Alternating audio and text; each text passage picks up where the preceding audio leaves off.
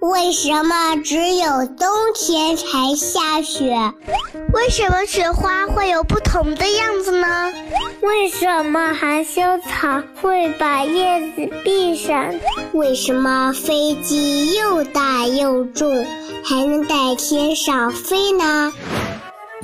大自然非常奇妙，除了这些，还有更多的秘密等着我们去发现呢。天天告诉你，我的好孩子，你好呀！这里是糊糊妈妈讲故事。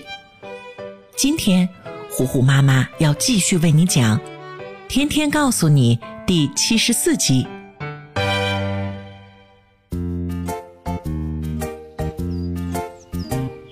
清晨。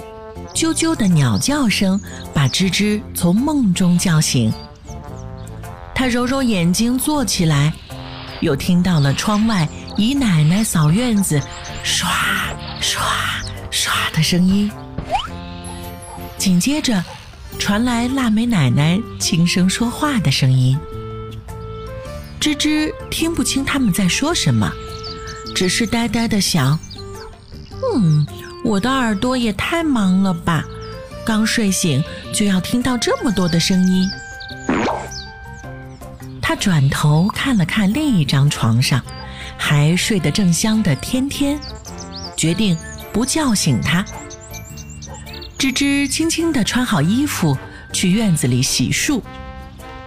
可是，一出门他就发现自己的眼睛也很忙。一会儿看看远处山上缭绕的雾气，一会儿看看水塘里游泳的小鸭子，又一会儿还要看看花圃中新绽放的花儿和叶片上即将滴落的露珠。这让吱吱觉得，在乡下的生活有一种悠闲的忙碌感，似乎所有以前没有注意过的事情。现在都被放大了，让他不得不注意。腊梅奶奶看到芝芝一副茫茫然的样子，走过去笑着说：“芝芝啊，是不是还没有睡醒啊？快去洗把脸吧，冰凉凉的山泉水一定会让你清醒的。今天姨奶奶煮了红薯粥给我们吃。”还有南瓜烙饼和糖腌西红柿，都是早上现摘的菜，可好吃了呢。快，你去洗脸刷牙完就自己先去吃，我去叫天天。说完，腊梅奶奶就进屋了。殊不知，她的这番话，让芝芝觉得自己的舌头要吃这么多东西，也好忙啊。天天被叫醒之后，很快就洗完脸、刷完牙了。他坐下来和芝芝一起吃着早餐的时候，还不忘问姨奶奶呢：“姨奶奶，今天离九月还有几天呀？葡萄是不是快成熟啦？”姨奶奶无奈的笑着说：“哎呦，这个问题呀，你天天都问。”真不愧叫天天呐！可是你别忘了，九月除了有葡萄成熟，还有你和芝芝要去上小学这件事儿啊。本以为提到上学，天天和芝芝会不开心，没想到两个小朋友居然都是很期待的样子。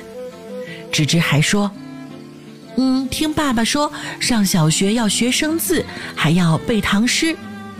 可是我现在就迫不及待的想要学了呢。腊梅奶奶看孙女儿这么好学，就想了想，然后说道：“嗯，那还不简单。等你们吃完早饭，奶奶就带你们去个地方，到那儿教你们一首诗。很快。”吃完早餐的天天和芝芝就被腊梅奶奶和姨奶奶带到了离家不远的一座小山上。这里有一大片竹林，一阵风吹过，竹叶发出沙沙沙沙的响声。在两个小朋友期待的眼神下，腊梅奶奶念了这样一首诗：“坐幽篁里，弹琴复长啸。深林人不知。”明月来相照，这是唐代诗人王维的诗，名叫《竹里馆》。用咱们现在的话说呀，就是诗人独自坐在幽深的竹林里，一边弹琴一边唱歌，没人知道他在这里，只有明月相伴，静静的照耀。而我们现在，你们看，也是在竹林深处呢。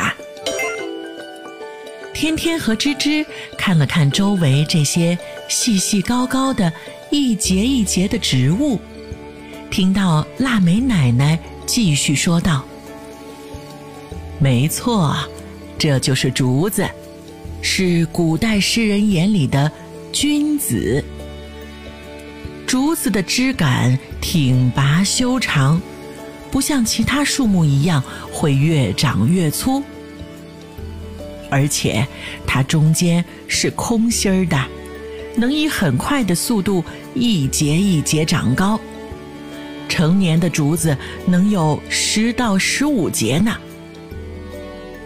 竹子在地下的茎叫做竹鞭。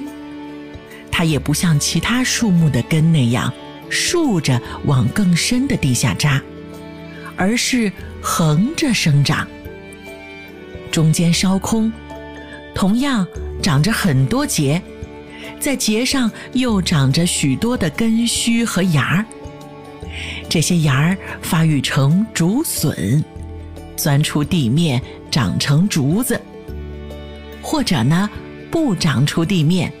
在地下发育成新的地下茎，也是因为这些原因，竹子都是成片成林的生长的。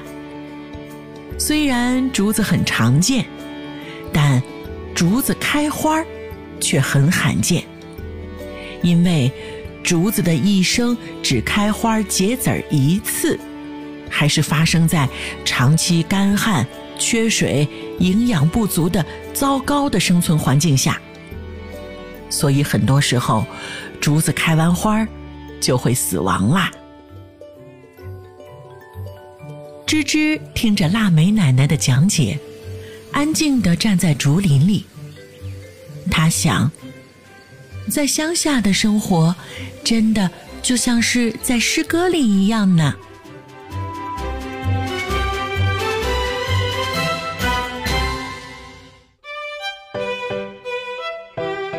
天天告诉你第七十四集，在诗歌里生活。